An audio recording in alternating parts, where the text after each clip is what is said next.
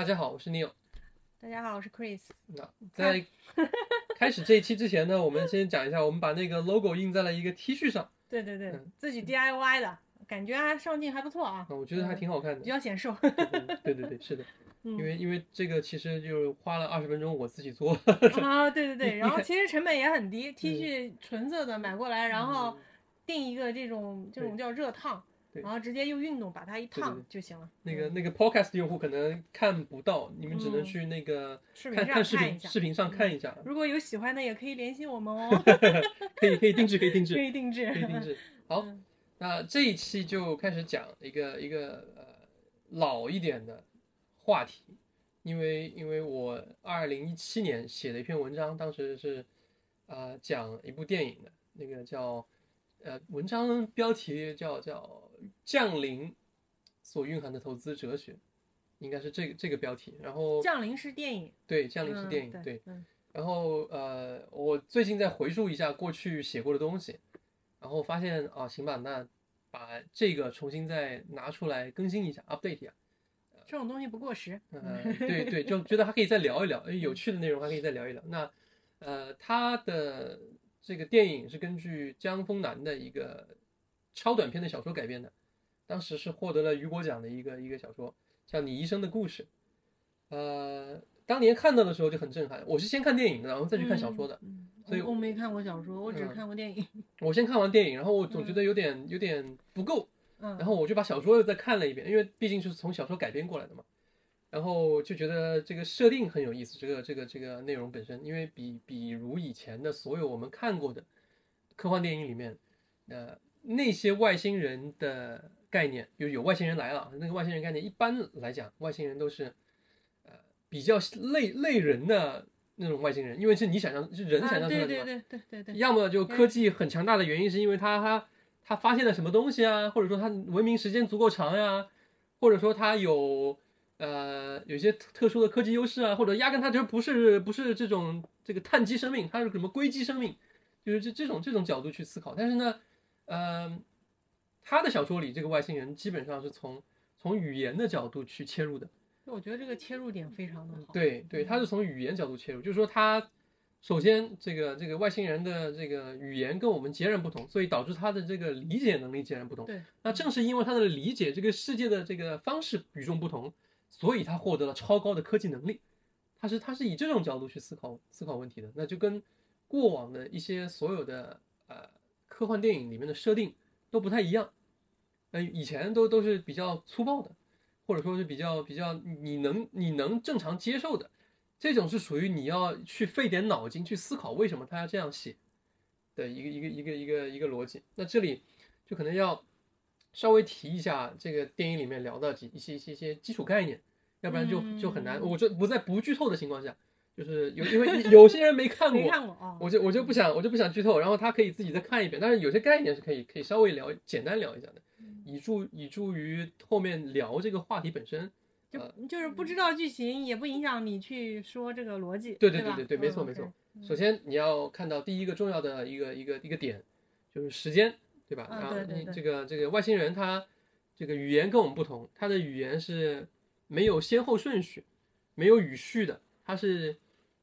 它既不是象形文字，它也不是我们现在所熟知的这种这种有语序的、有线性语序的，就是有主谓宾的这种这种关系的这个这个文这个这个这个语言，它是有点像密码学，或者说像那种呃符号学组成的一种文字形式，就是像像古代的那种比较抽象的那种对呃那种文字，吧？对对，而且它是它是组合式的，它是属于属于图案组合式，所以这样呢，你就一个图案出去的时候呢，你就可以表达很多很多含义，非常非常多含义在在一个里面，对对对，而且同时它没有语序，也没有时态，就是这个是它的一个特点。那所以他们在他们的眼里呢，时间不像我们这样是线性的，然后这个过去啊、现在、未来，它基本上是平铺的。他觉得反正过去、现在、未来都一样，没区别。应该说，呃，过去也是未来，未来也是过去的概念，对他来讲是一样因为。它是个圈嘛，对对它又回来了嘛，就相当于是对他来说没区别，嗯对他来说没区别。嗯反正虽然他他在这个物理在这个世界，他他物理形式在这个世界上生存的时候，还是得线性生存。就从人类角度看是线性生存，但是他理解上不是，对吧？对，但但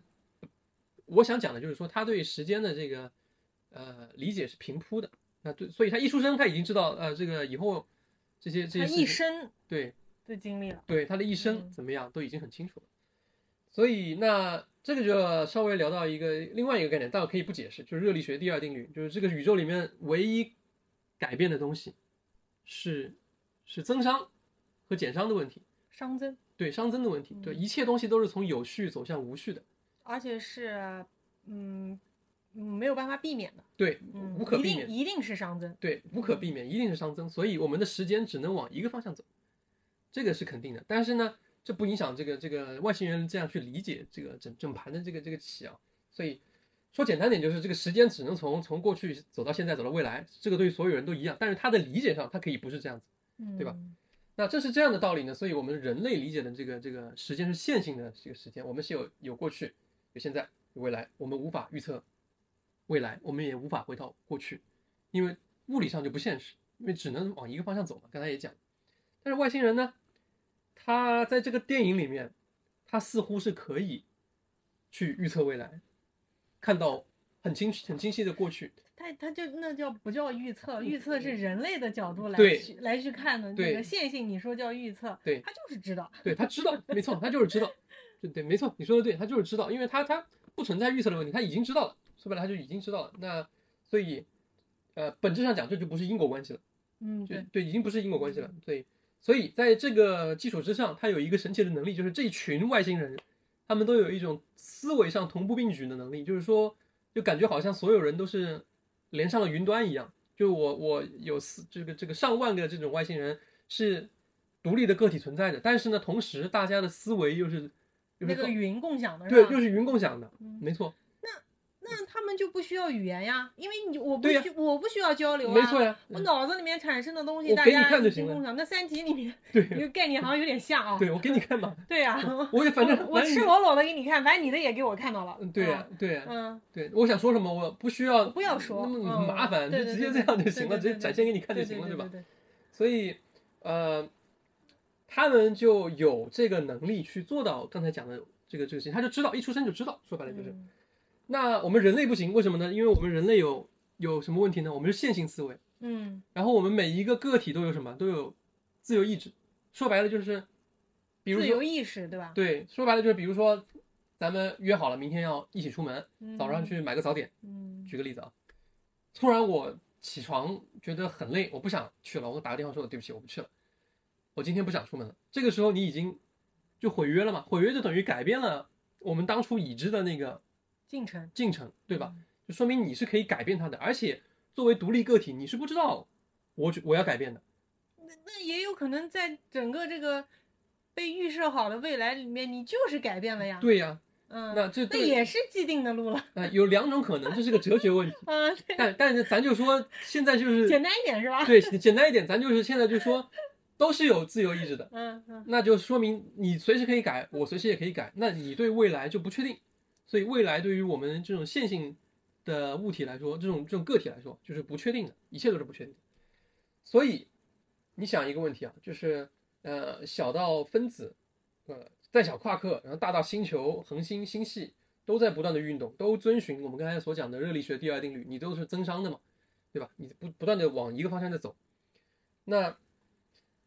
你就无法像外星人这样去知道，就已经知道，因为他们反正所有人都云端共享嘛，所以你肯定知道。比如说我咱们两个约，如果咱们是像外星人一样，咱们两个说明天约好了，那就一定约好了。嗯。如果我变了，你一定会知道，所以那个事情就不存在变，嗯，因为你已经你已经知道了，对它就不存在变，对吧？所以所有的事情其实都是？对，没错。所以是是所有的问题他都知道，所有的事情他都知道，只要是他在他活的那个范围内，他全知道。行，那接着往下讲，他这些外星人来到地球，他的目的其实很简单，就是他觉得在他的生命范围内，他跟我们有交集，但是呢，他要跟我们交流，呃，要把这个事情说清楚，要要要发生什么事情，要呃有什么事情要嗯、产生，他得有一个前提的基础，就是起码你得能理解我，我得能理解你，那这是一个最基础的东西，对不对？所以他得教人类，以及他自己得学会，你你是怎么想的这个问题？那个前半段是人类想主导教他的，结果对，结果反过来了，因为那个 we，哎呀，完了，是不是剧透了？没有，不不要紧不要紧，啊一点点。那个，因为那个 weapon 的那个理解上的那个差异，对把矛盾激化了，所以你就逼着你要去理解，让别人别人来教你了，理解他们了。对，是没错，所以他等于是得互相理解为前提，那嗯咱们语言上就得先共通，是这样，嗯是这样的一个逻辑。那试想一下，如果你你是有一个有一个问题在这里啊，就是试想一下，如果你是这样的一个一个个体人类，然后你理解了像外星人这样的啊、理解方式，假设你已经从此刻开始，你就知道未来二十年会发生什么，三十年会发生什么，因为你能活那么长嘛，至少。嗯，那有不开心的事情，跟可能嗯会有悲伤的事情，甚至会有灾难发生，你会不会试图去改变它？这那么改变是不是也包括在这个这个定论里面了？如果你是一个个体，你就不包括；如果你不是一个个体，你就是你嗯就是你你你你你随时像他们这样不断的云端共啊共享，那那就可以。嗯，但问题是你不是云端共享的时候，嗯你如果这么改变，那很那也有可能啊，对啊看个人了。对啊，那所以这就会产生矛盾。嗯，就是这是一个很大的矛盾。所以，并就如果你是这种情况的话，那他跑过来一趟，他教你，然后你学会了，结果你把他给变了，他还不知道，嗯那这不就是等于白来一趟吗？这是最大的矛盾点，就是在这个这个逻辑里的最大矛盾点，他不能是说我来了一趟，我教会你了，结果你你把我教会你了之后，我想让你做的事情，你轻易的就把它给改变，我还不知道，嗯那我不白来了吗？这里面相当于我还有还还是有等级的对呀、啊。那你目的就被改变了嘛。所以，呃，就讲到一个点，就讲到这个点，就是那为什么外星人可以像这样没有私心呢？我刚才讲了半天，其实就是讲私心的问题。就你你有自由自由意志，自由意志靠什么驱动呢？私心驱动。这个跟它里面说的一个概念是一样的嘛，就是非非零和博弈。对，，没错，就是要正和博弈嘛。对对。所以这里面就是就是这个问题。那你就会想反问一个问题了，就是说这些外星人现在全部咱们都 update 了。嗯在云端全部 update 以后呢，我都知道你想什么，你也想知道我想，所以不存在这个变化，咱们都知道啊，同时知道。那难道他们没有自由意识吗？就是就有这个问题，就是外星人是不是没有自由意识这个问题？嗯，这个在小说里没说，在嗯电影里也没说，我们可以假定他没有。但是在针对于人的这个角度，就如果如果你有学会他的这种理解方式以后，你有一个理由是什么理由让你不去为私心所驱动？他在小说里讲的逻辑点是，就是讲了他讲了一段话，然后核心逻辑点是什么呢？就是说，我读我读一遍吧，啊，就是读一下，就是嗯这句这句最关键的这句，就是预知未来改变了一个人，唤醒了他的紧迫感，使他觉得自己有了一种义务，必须严格遵照预言行事，就像费尔马定律那样。那当你知道了起点和终点，你仍然选择了定律中最短的那条路径，也就是那条必经之路。这是人类这种线性生物在学会了他的那种思维方式以后，他认为唯一不去做改变的理由。那你可不可以理解，其实人类还是在用线性的方式在学习它嘛？对，没办法，那这这个东西是根深蒂固的，这是改不了。即便他知道他们是一个什么样的思维方式，对对对对对嗯对，没办法，没办法，是的。所以说，当一个人知道了，已经知道了你所有的这个你生命范围内会发生的所有事情以后，你依然不选择破坏这个时间线上所有发生的事情，啊、那唯一解释是你有觉得你觉得有强烈的义务要遵循这一原则，不改变任何东西，你只旁观。你虽然参与其中，但你只旁观。那刚才讲的那个必经之路是很重要的，那必经两个字很重要，因为说明你不去改变这个必经的这个逻辑，是因为它背后有强大的责任跟义务来驱动你，来限制你。那呃，你就让我想到那个女女主的最后嘛，对，她其实是理解了外星人的那一套，对对对对对整个的，对。然后她会发现，她未来要走的那个路，对她很清楚脑子对，但依然那样选择，她是抱着她的孩子嘛，因为她的孩子到十几岁的时候不就离世了嘛，对对吧？对，她依然选择了。这从女性的角度来说，我看到另外一条情感线，对也说得通。对对，他两条线都说得通。啊、你可以说嗯他是因为享受当时的那份爱，对你也可以说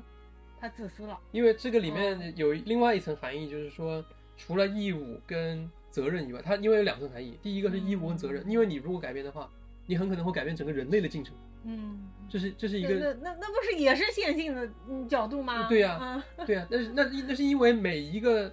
当下的组成部分，或或者和过去的组成部分和未来的组成部分都是同等重要的东西。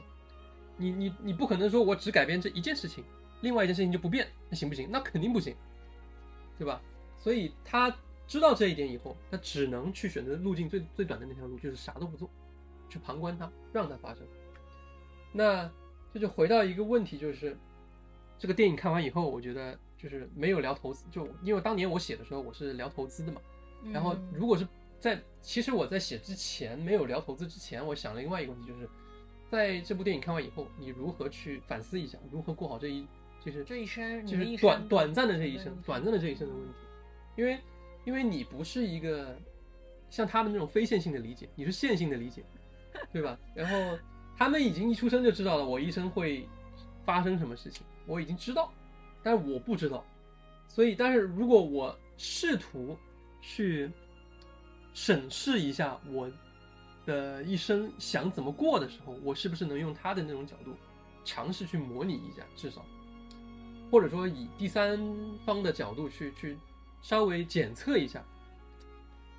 嗯你是这么想的？哦，我我我想过这个问，我想过这个问题，哦想过这个问题。反正我看完了，从这个角度来说的话，我觉得，哎，享受当下嘛。呃，你讲的这个有道理，对对，但是这个可以可以回头再聊。然后嗯我想想就是聊聊到这里啊，这个这个概念基本上聊完了，就是聊嗯聊回那个当时写的文章的那个那个事情。然后呃，文章里就有写你一生的故事，呃，聊了那个物理的最小作用量的概念，然后呃，有当时看到一个那个延迟的试验，量子领域的延迟试验，说光子会选择被观测的情况下会选择最近的那条路径，嗯然后呃不知道为什么他会这样做，但是我们只知道观测了的时候它会产生这样的结果，呃，这个逻只知道结果，不知道原因。对，然后这个这个逻辑被你医生的故事很好的用上了。对，因为外星人他在那个里面是不理解代数的，但是他可以理解很复杂的数学逻辑，所以他才能造出那样的宇宙飞船来到带来到地球，因为他科技很发达嘛，但是他却很难理解简单的代数。呃，这个就说得通了，因为你想想刚才的那个例子就说得通了。然后，呃，他给了一个解释是目的论的解释，但是我最近又看了一些文章，说目的论其实跟量子学是冲突的，所以科学家现在基本上不把目的论作为一个，就是放在一起聊，他不会把目的论跟这个量子领域放在一起聊，那没关系，这个这个不重要。嗯那我们本身作为人，其实我们是因果关系论的这个这个崇拜者，因为我们是就是这样生活的，我们的生活时间都是线性的。那，呃，我们在研究了这么久以后，我们的那个呃比较大的大的那种运物体运动啊，就是老玉在文章里也聊过，我在我在文章里没有聊，但是老玉在文章里聊过，就是大的东西基本上爱因斯坦已经爱因斯坦已经已经基本上解释完了，通过相对论，那小的东西还不可以。小的东西还不可以，比如说，呃，刚才说的那个问题，为什么我们观测了以后，它就会走最短的那条路径？我们不观测的时候，它貌似是没有，没有一个，你不知道结果是什么的状态。